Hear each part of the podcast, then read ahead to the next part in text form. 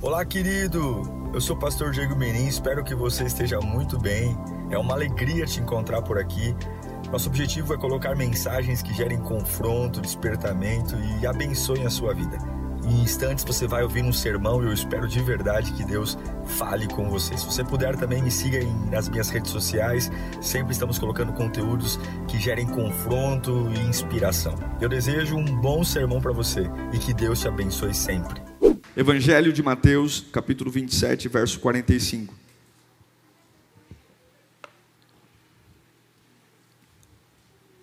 No reino de Deus, nada é morno.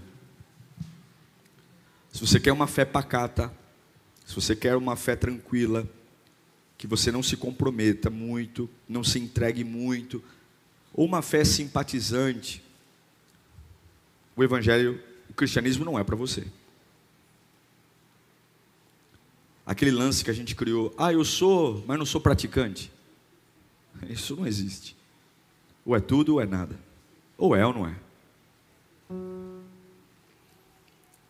Porque é isso que Jesus foi para a gente. Ele foi tudo. Em Mateus 27, 45 diz: E houve trevas sobre toda a terra, do meio-dia às três horas da tarde. Por volta das três horas da tarde, Jesus bradou em alta voz: Eloi, Eloi, lama sabachthani, que significa: Meu Deus, meu Deus, por que me abandonaste? Quando alguns dos que estavam ali ouviram isso, disseram: Ele está chamando Elias. Imediatamente, um deles correu e, em busca de uma, uma esponja, e embebedeu-a de, em vinagre colocou-a na ponta de uma vara e deu a Jesus para beber. Mas os outros disseram: Deixem-no, vejamos se Elias vem salvá-lo. Depois de ter bradado novamente em alta voz, Jesus entregou o Espírito, ou seja, morreu. Naquele momento, o véu do santuário rasgou-se em duas partes, de alto a baixo. A terra tremeu. E as rochas se partiram. Os sepulcros se abriram. E os corpos de muitos santos, ou seja, membros da igreja, que tinham morrido naquele momento, foram ressuscitados. E saindo do sepulcro, imagina a loucura, e saindo do sepulcro, depois da ressurreição de Jesus, entraram na cidade santa e apareceram a muitos. Imagina você, mas você não morreu mês passado? É, morri, mas estou aqui. Quando o centurião e os que com ele vigiavam Jesus viram o terremoto e tudo o que estava acontecendo, ficaram aterrorizados e exclamaram: verdadeiramente este era o Filho de Deus. Deus fala conosco nesta noite. Nós sabemos que não são tempos fáceis. Aquele que ainda brinca, Senhor, com a tua palavra ou com sua própria vida, não sabe os riscos que corre. Mas que bom que o Senhor está aqui. Nós cremos no Evangelho, cremos na Bíblia, cremos na palavra, cremos na transformação de corações, cremos na instantaneidade do Evangelho, cremos que nesse momento uma pessoa que absolutamente está perdida na vida pode se achar. Uma pessoa que entrou aqui sem nenhuma esperança pode ser banhada pela tua esperança.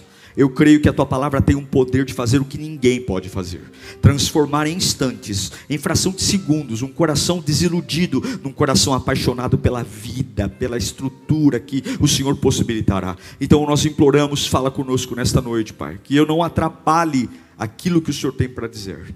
Em nome de Jesus. Amém. Amém. Eu não creio que o Evangelho é uma fé sonsa, uma fé frágil uma fé politicamente correta. O Evangelho é uma fé agressiva, marcada por batalhas, enfrentamentos, renúncias, sacrifícios. muito sangue, porque a gente tem uma fé chamada fé cristã. E Jesus não ganhou o que nos deu andando no Jockey Club, muito menos passeando por um shopping. Ele ganhou o que nos deu por sangue. Ninguém é cristão sem ter contato com o sangue.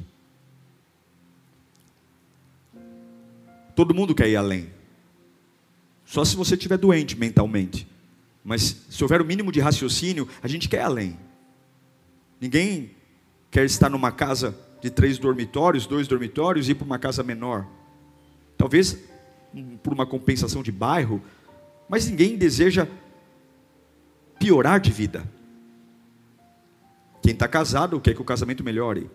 Quem está solteiro quer se casar para que a vida de casado seja melhor que a vida de solteiro. Quem está trabalhando e ganha 5 mil quer trabalhar, estudar para ganhar 8, 10. Todo mundo quer ir além. E imagino que na fé cristã a mesma coisa. A gente está aqui, a gente quer conhecer a palavra, a gente quer ir além na oração. A gente quer sofrer menos pelo que nos machuca hoje. A gente quer adorar mais profundamente, pelo menos deveria ser esse interesse. Porque é deprimente ver pessoas que estão iguais há anos, vivendo as mesmas coisas. Ninguém suporta a rotina. A rotina nos protege para saber tudo o que tem que ser feito, mas se não há novidade no meio da rotina, é, tem que ter uma paciência, não vou nem dizer paciência de Jó, mas tem que ter uma paciência enorme. Quando Jesus morre e dá o último suspiro, acontece algo. Havia um véu naquela época. Quem trouxe a graça foi Jesus. Antes da época da graça era a época da lei. Havia um tabernáculo. Naquele tabernáculo, você sabe, haviam três compartimentos: o átrio, todo mundo entrava, tinha um altar, as famílias iam, levavam seus animais, imolavam. Depois tinha um véu que separava um segundo compartimento chamado Santo Lugar, onde havia uma mesa de pães, doze pães asmos, um altar de incenso, uh, e havia uma menorá, que era um candelabro, e ali o povo não podia entrar, só os, sacerdo os sacerdotes. E mais adiante havia um outro véu, numa sala pequenininha, dentro desse santo lugar, chamada Santo dos Santos. E ao contrário do santo lugar, que todos os sacerdotes podiam entrar, lá no Santo dos Santos, apenas uma vez por ano, o sumo sacerdote entrava, porque no Santo dos Santos havia um símbolo da glória de Deus, a famosa arca da aliança, com dois querubins de ouro maciço sobre ela, uma caixa de madeira de acácia revestida de ouro, e dentro dela havia a tábua dos dez mandamentos, a vara de Arão e o maná, que era o símbolo da comida que Deus deu ao povo hebreu quando estava no deserto. Quando Jesus morre na cruz, poderia ter muita coisa acontecido. Mas o autor diz que imediatamente o véu do templo se rasgou. Um lugar que era acessado uma vez por ano pelo sumo sacerdote, e para você ter uma ideia de um lugar tão, tão reservado, ele tinha que entrar com uma corda na cintura, porque a glória de Deus era tão manifesta ali dentro que o sumo sacerdote não poderia entrar em pecado. Se ele entrasse, a glória de Deus o consumia. Então ele entrava, ele amarrava uma corda na cintura, amarrava sinos na barra dos vestidos e ficava alguém atrás do véu no santo lugar ouvindo. Enquanto os sinos balançam, está tudo bem, o homem está andando. Ficou muito tempo em silêncio, muito tempo sem balançar o sino, pode puxar a corda. Porque o homem foi consumido pela glória de Deus. Não podia entrar para socorrer, porque se entrasse também morria. O que mudou? Será que a glória de Deus lá, lá ficou mais fraca? Será que Deus se tornou mais tolerante ao pecado? Agora qualquer um entra, não. O que acontece é que o inocente morreu pelo pecado de todos. Então, quando a glória de Deus vai me matar, entre eu e a glória de Deus, tem o sangue de um inocente o sangue de Jesus. Deus continua sendo perfeito, Deus continua não tolerando o pecado, Deus continua não tendo compromisso com o erro, mas por conta de Jesus, eu tenho livre acesso à presença de Deus. Garanto a vocês que se nós não tivéssemos Jesus, nenhum de nós estaria vivos agora. É a graça, é o favor imerecido. A morte de Jesus trouxe ao homem um direito. Qual é o direito? Meu, você pode ir mais fundo. Antes de Jesus, você tinha que se contentar e ficar lá na portinha do tabernáculo. Você não sentia nada. Você ia lá, imolava o animal, que era o símbolo de perdão de pecado, matava o boi, matava a vaca e voltava para casa. Para sentir o que você sentiu nesse culto aqui hoje, só o sumo sacerdote uma vez por ano, lá no Santo, Santo dos Santos. E quando Jesus morre, acabou. É como se de uma porta e dois véus abrissem um corredor e dissessem: vá, interesse-se por isso. Vá ao mais fundo que você puder. Jesus abriu um caminho. É como se Jesus dissesse: Olha, eu estou aqui me arrebentando para você ter profundidade, para você ir adiante. Mas o que é lamentável é que nos dias de hoje, pessoas não se interessam por isso. Não existe mais barreira para alcançarmos a glória de Deus, para sentirmos a Deus. Não há, não há mais ritual, não existe mais dogmas como era antes, havia todo um ritual, tinha que se aspergir o sangue, só o sumo sacerdote, tinha que ter toda uma vestimenta diferente, acabou. Jesus facilitou o caminho, Jesus abriu o caminho. E se nós não nos interessarmos por isso, irmãos, nós ficarmos atrás de um véu que já nem existe mais, como é que a gente pode olhar para aquele que está fora do véu? É superficial. Muitos são superficiais. A Bíblia é um livro que eu exponho na prateleira. A igreja é um lugar que eu vou. Eu gosto, eu me sinto bem. Eu, eu defendo a fé. Mas para por aí. Não toca a minha alma. Não refrigera minhas emoções. Não muda a minha vida. Eu fico refletindo, e aí tem aquela ideia, eu vou ver o que me aplica, ah, na minha opinião, é superficial, porque eu não quero ir adiante, ou então, vive a apostasia. O que é apostasia? Abandono da fé.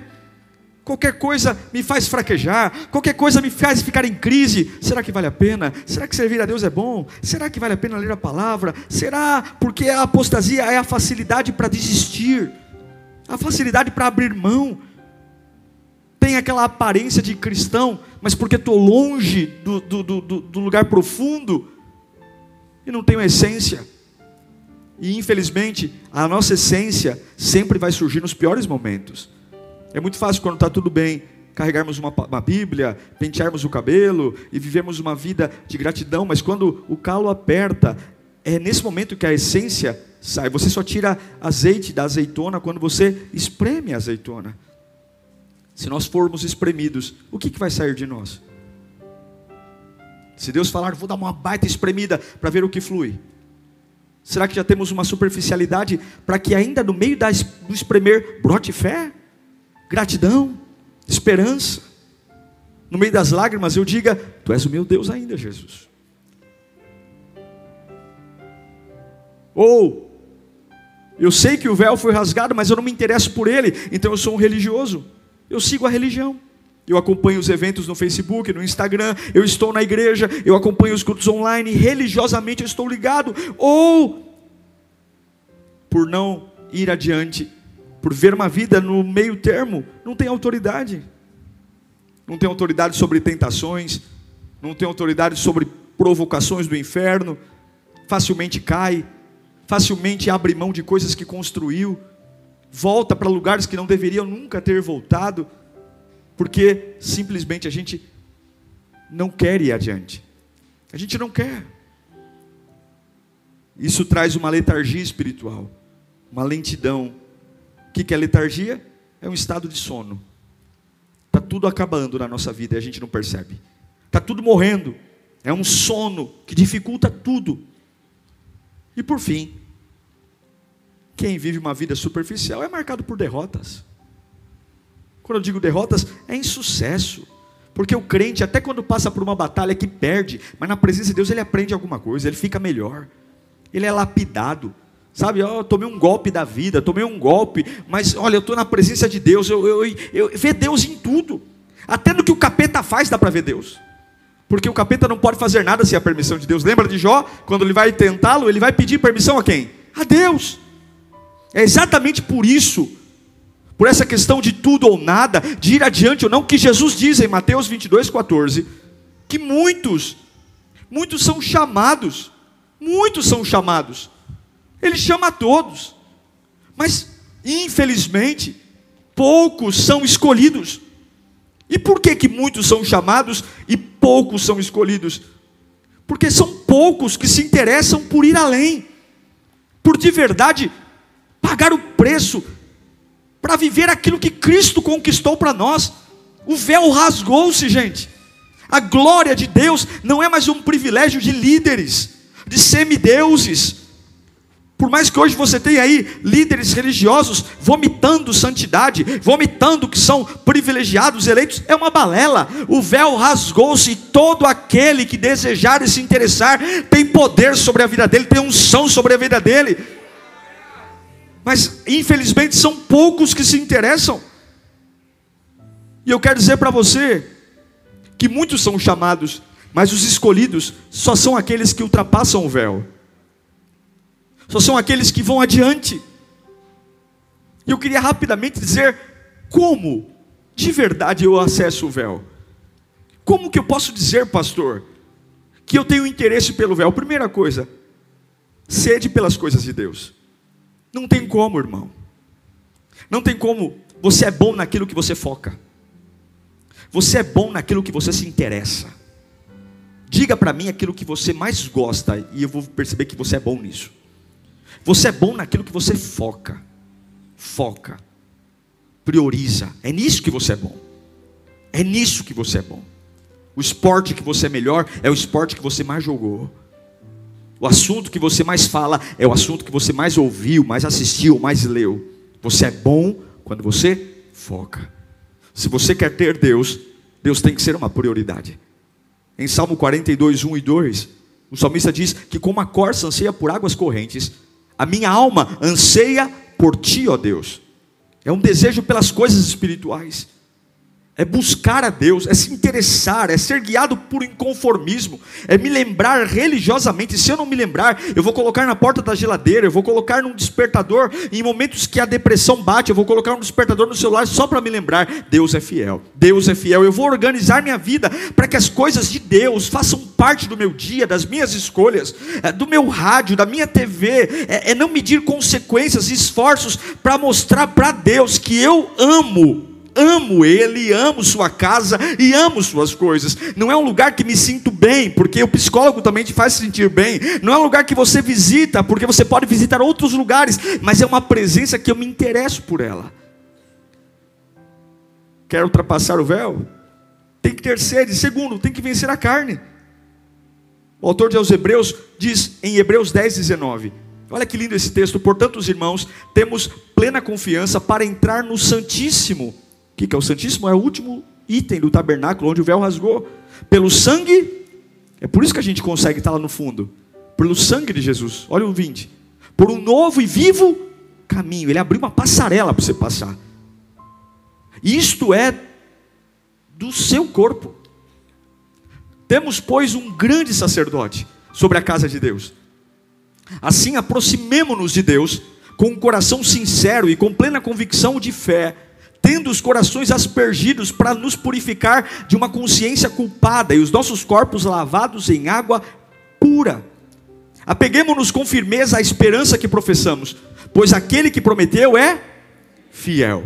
E consideremos uns aos outros para nos incentivarmos ao amor e às boas obras. 25.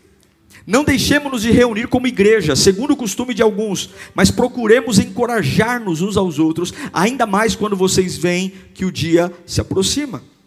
Quando que o véu do templo se rasgou? Exatamente quando a carne de Jesus foi rasgada. Quando a carne de Jesus foi rasgada, quando ele chegou no limite físico, o véu do templo se rasgou. E isso, irmãos, guarde isso, é uma verdade espiritual profunda. O véu o véu, que era o lugar que separava o homem da presença de Deus. O véu, que era o lugar que separava o homem da maior intimidade, ele significa carne no mundo espiritual. O véu é a carne. Porque se a carne não é vencida, o véu está fechado. E o relacionamento com Deus está interrompido. É isso que Paulo fala em Romanos 8, 7. ele vai dizer que a mentalidade da carne é inimiga de Deus.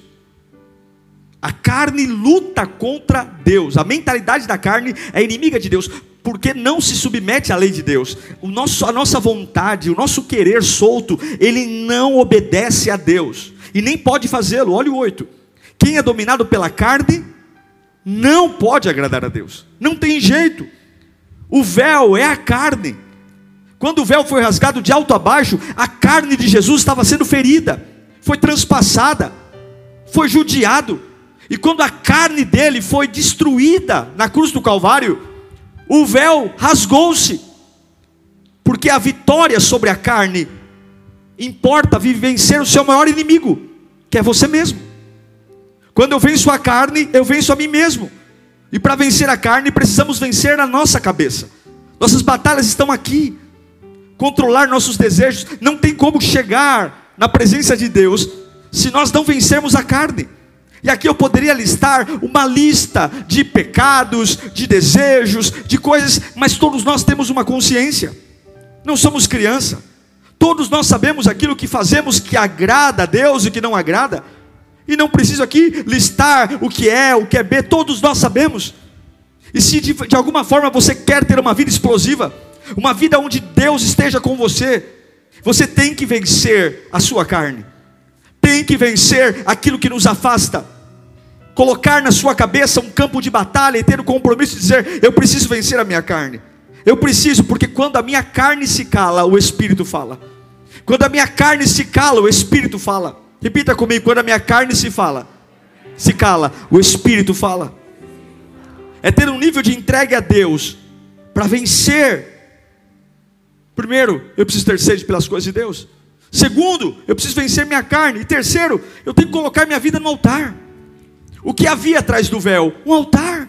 A arca é um altar. Por trás do véu havia um altar.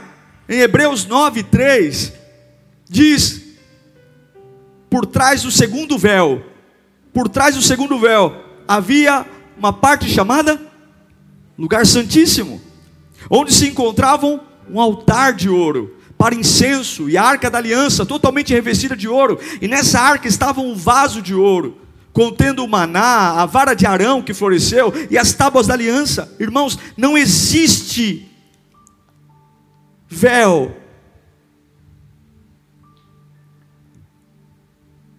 que não proteja um altar. O véu é para impedir que eu chegue ao altar, porque o lugar mais importante da nossa vida é o altar. Altar é aquilo que importa para nós. Altar é a santidade. E a gente pode perder tudo, mas não pode perder o altar. Nós não podemos perder o altar, porque a santidade é a vida no altar. Veja, eu não estou falando de roupa, não estou falando de cabelo, eu estou falando de uma vida ofertada a Deus. A relação de Deus com o homem é a oferta.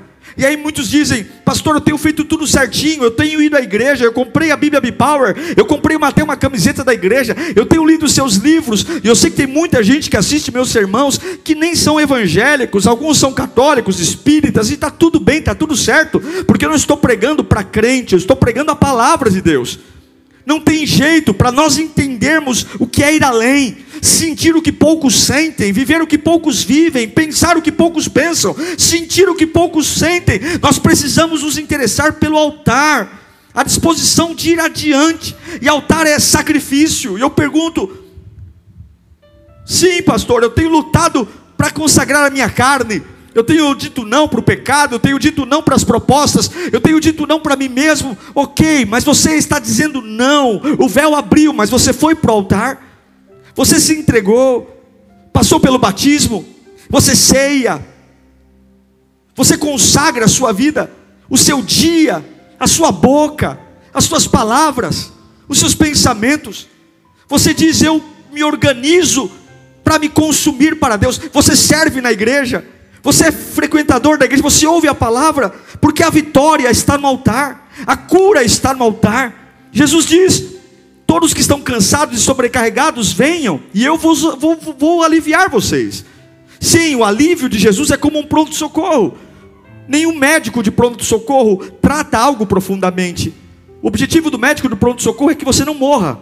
Então ele vai e, ele diz uma coisa: coloca Buscopan na veia, coloca Buscopan, faz o gesso. E quando ele vê, dá o primeiro atendimento, ele diz: procure um especialista, procure um médico. É o que Jesus faz. A gente chega na igreja arrebentado, com dor de cabeça, sem, sem futuro, a gente chega aqui depressivo e ele nos atende como médico. Ele fala: Vinde a mim, você que está cansado e sobrecarregado. Ele não diz que eu vou te curar, ele diz que eu vou te aliviar.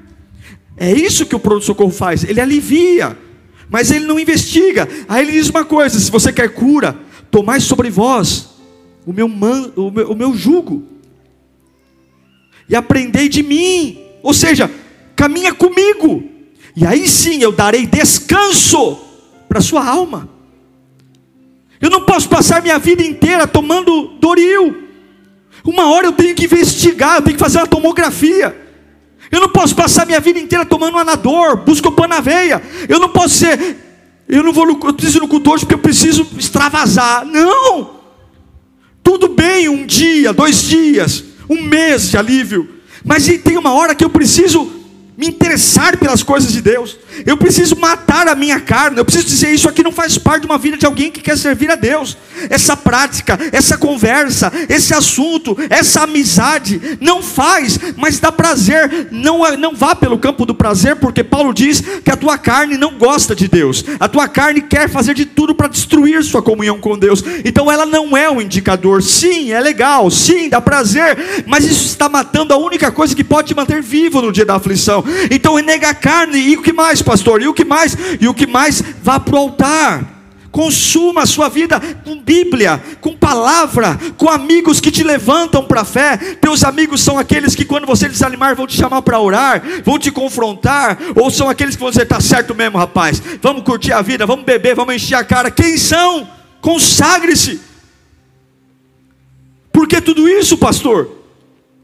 Porque se eu me interessar se eu tiver sede pela presença de Deus, se eu anular a minha carne, se eu lutar contra ela, e se eu me sacrificar no altar, e o que é sacrificar no altar? Ter uma vida que eu digo, eu trabalho, eu estudo, mas em primeiro lugar é Deus.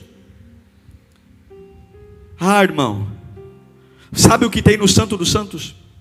Que não tem em nenhum outro lugar, que não tem no átrio, que não tem no santo lugar. Sabe o que tem lá? A glória de Deus a glória. Porque algumas pessoas perguntam para mim: Nossa, pastor, para que, que vale a pena parar de beber, parar de fumar? Para que, que vale a pena renunciar a todos os meus prazeres? É isso que esqueceram de te contar apenas mostraram para nós as perdas que a gente tem do prazer, e por isso que criaram um monte de crente tapado, achando que servir a Deus é coisa de gente careta. Não, irmão, tudo isso compensa, porque quando você encontra a glória, a vida faz sentido, quando você encontra a glória, o poder flui, quando você não dá para explicar o que é a glória de Deus, não dá para explicar o que é o poder, não dá, só quem vive sabe, só quem sente só quem vive sabe a força que te faz se erguer em momentos que ninguém se ergue, a visão que te faz crer no impossível, a visão de administrar, de cuidar, de ser feliz. É o que Paulo fala em 2 Coríntios 3, 3,13. Não somos como Moisés, que colocava o véu sobre a face para os israelitas não contemplassem o resplendor que se desvanecia. Na verdade, a mente deles se fechou, pois até hoje eles estão com o mesmo véu o véu permanece como quando é lida a antiga aliança.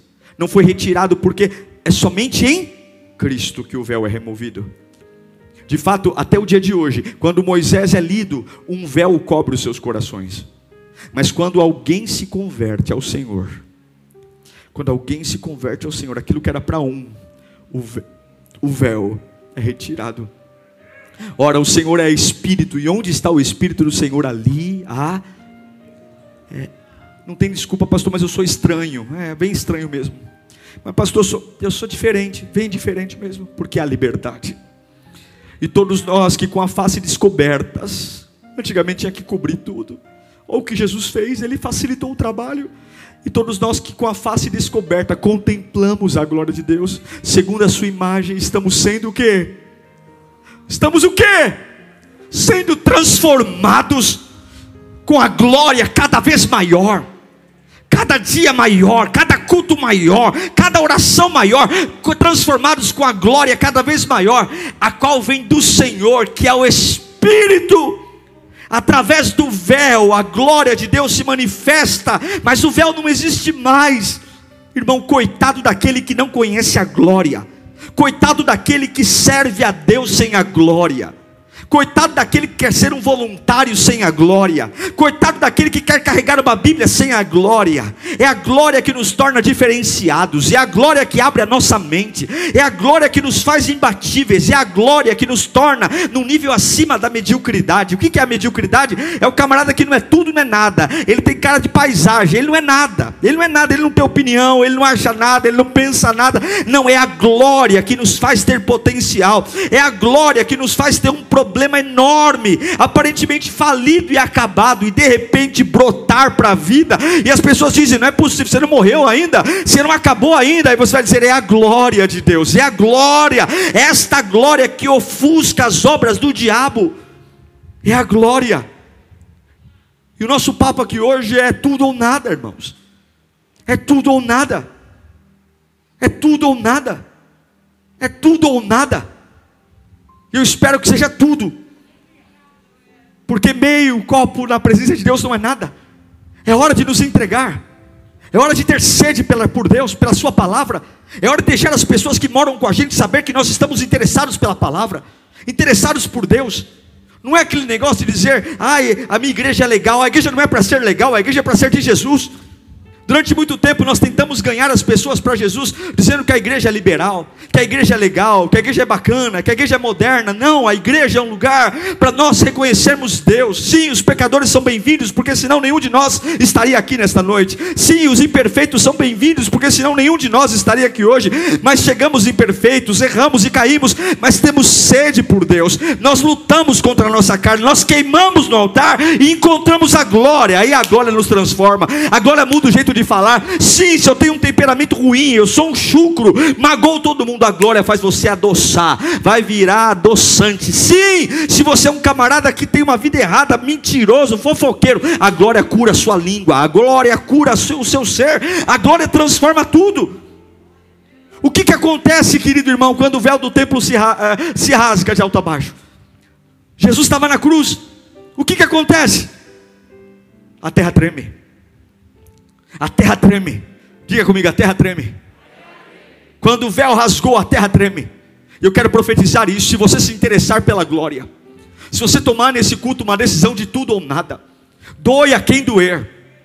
Perda o que eu vou, perca o que eu vou perder, é tudo ou nada. Eu vou para o Evangelho, eu vou ver uma vida genuína, eu vou parar de molhar os pés, eu vou mergulhar em águas profundas. Eu declaro que assim como quando Jesus rasgou o véu, a terra tremeu, a sua vida vai tremer. É o que acontece em Atos capítulo 4, versículo 31. Tendo eles orado, tremeu o lugar onde estavam reunidos, e todos ficaram cheios do Espírito Santo e anunciavam corajosamente a palavra de Deus. Eu declaro que a nossa fé vai trazer terremotos, vai trazer terremotos. O lugar tremeu, e quando nós estamos no altar, quando nós temos a glória, porque temos sede pela palavra, porque renunciamos à carne, porque queimamos a vida no altar, porque de alguma forma tão especial nós recebemos a glória, meu irmão, o Espírito Santo nos toma, e aquilo que era difícil se torna fácil, aquilo que era confuso se torna claro.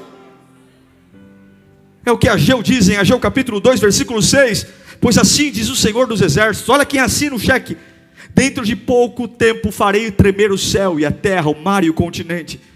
Farei tremer todas as nações, as quais trarão para cá os seus tesouros, e encherei esse templo da glória. Esse templo é você, da glória. O que acontece?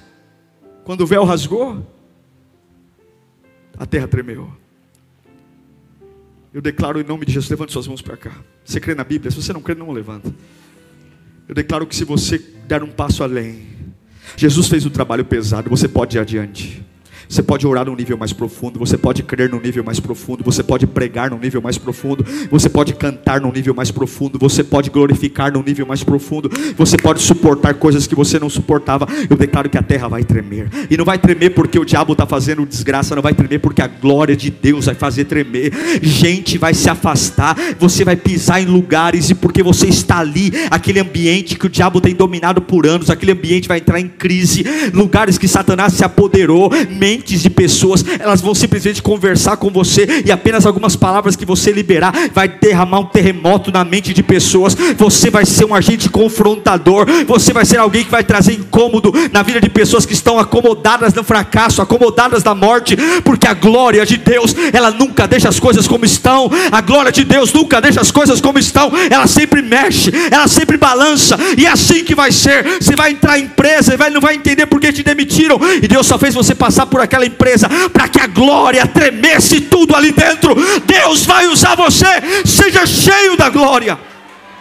Cheio da glória. Cheio.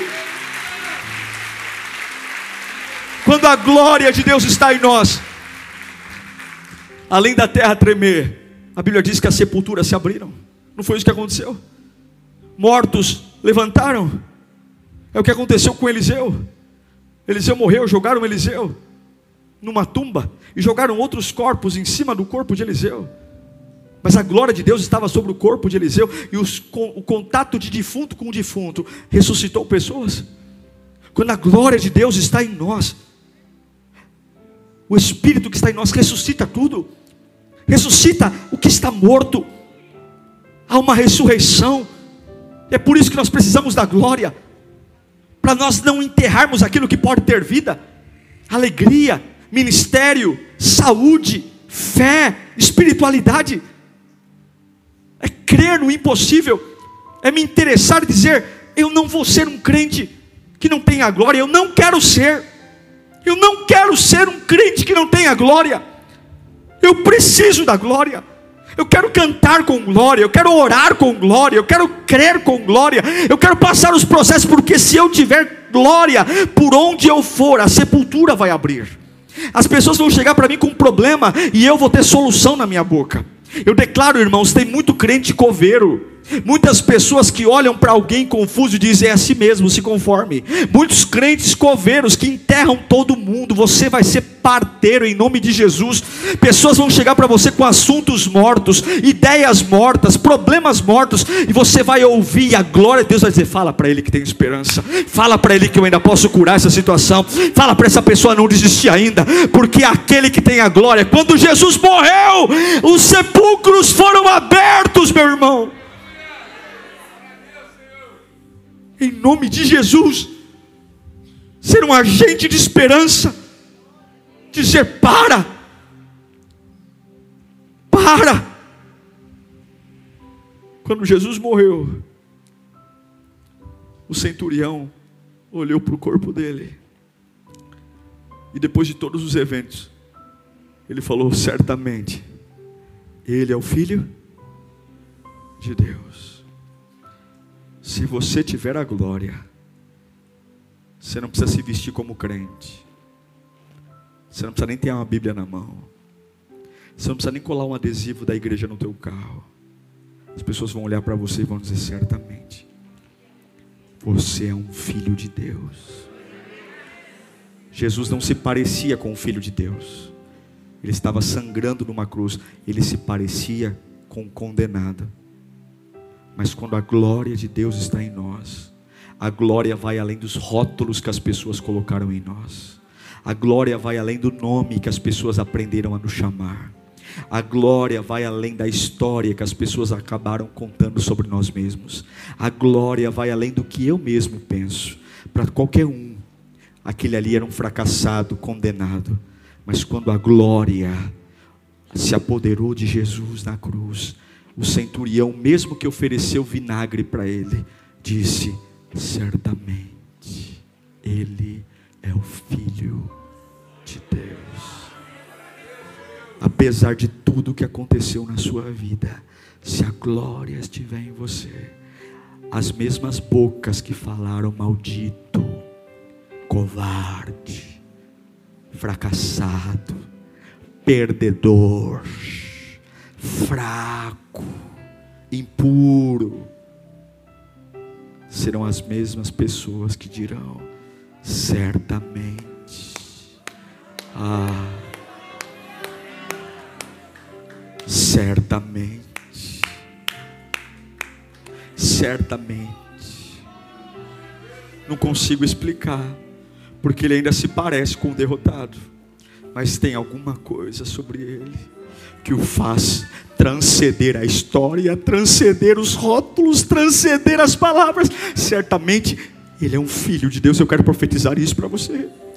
Não se preocupe com a opinião das pessoas, a opinião de ninguém muda a sua vida. Não se preocupe com você mesmo, se preocupe com a glória. Se preocupe com a glória, se preocupe com a glória, porque se houver a glória, se houver... mas pastor Diego, será, olha, o teu trabalho vai falhar com você, as pessoas vão falhar com você, os teus projetos, a maioria deles não vai ser como você planejou. Tenha certeza disso, nem tudo que você pôs no papel vai acontecer como você quer, mas tem uma coisa que nunca vai te fazer ficar prostrado, é a glória de Deus. Se o homem soubesse o poder que tem a glória, ele não teria problema de largar o pecado, ele não teria problema de consertar a vida, porque não há nada mais poderoso do que estar cheio da glória de Deus. Não há nada mais poderoso, não há nada mais inteligente, não há nada mais eficaz, não há nada mais mais prazeroso do que estar cheio da glória, a minha família cheia da glória, o meu trabalho cheio da glória, o meu corpo cheio da glória, a minha vida cheia da glória. E eu declaro em nome de Jesus: se você hoje tomar a decisão, Deus vai te encher da glória dele.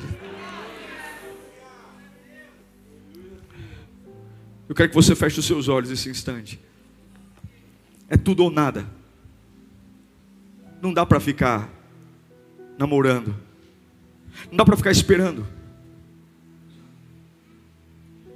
Não dá. A gente não consegue. E Jesus sabe disso. E é por isso que ele abriu uma passarela. Aquilo que era para um homem, uma vez por ano, com uma corda amarrada na cintura, tinha que estar quase perfeito, porque senão a glória de Deus o matava. Agora qualquer um pode o sangue de Jesus. Tendo, pois, ousadia pelo sangue de Jesus, temos livre acesso à glória. A glória. O sangue de Jesus abriu uma passarela. O sangue de Jesus nos blindou. Está cheio da glória. Está cheio da glória. Para suportar os traumas, para suportar os ataques, para suportar as carências.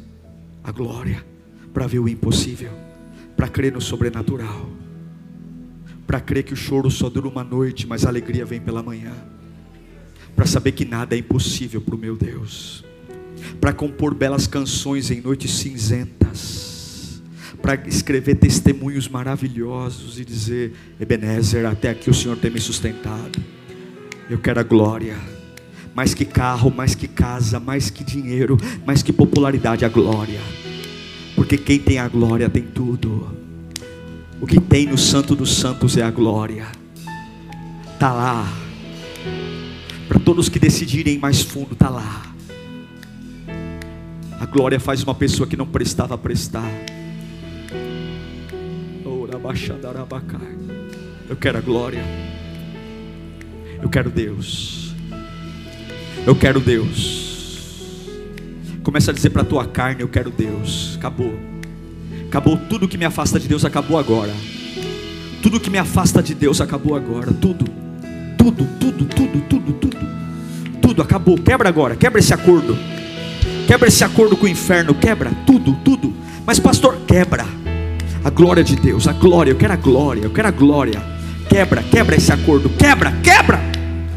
Baixando, era bacana, fala. Quebra, quebra. Mas eu vou ter que terminar, termina. Mas eu vou ter que sair da empresa, sai. Mas eu vou ter que me afastar dessa pessoa, se afasta. Mas eu vou ter, eu vou ter que, eu vou ter que vender um bem material, vende o um bem material, mas quebra esse acordo. Eu quero a glória. Eu quero a glória, eu quero a glória. Chega! É tudo ou nada. Deus não vai brincar. Deus não vai brincar com a gente. Porque ele deu tudo para nós. Ele deu tudo, ele deu o único filho. Ele deu tudo e ele não vai aceitar menos que tudo. Ele não vai aceitar menos que tudo. Ou é tudo ou é nada. Ou é tudo, ou é nada. Deus não vai negociar com a gente. Deus não vai negociar. Ele vai querer tudo. E eu repito, ele deu tudo. Ele sofreu vendo o seu próprio filho na cruz, porque ele quer tudo. Mas quando eu tenho tudo, eu tenho a glória. E quando eu tenho a glória, eu tenho tudo. Aleluia! Tudo.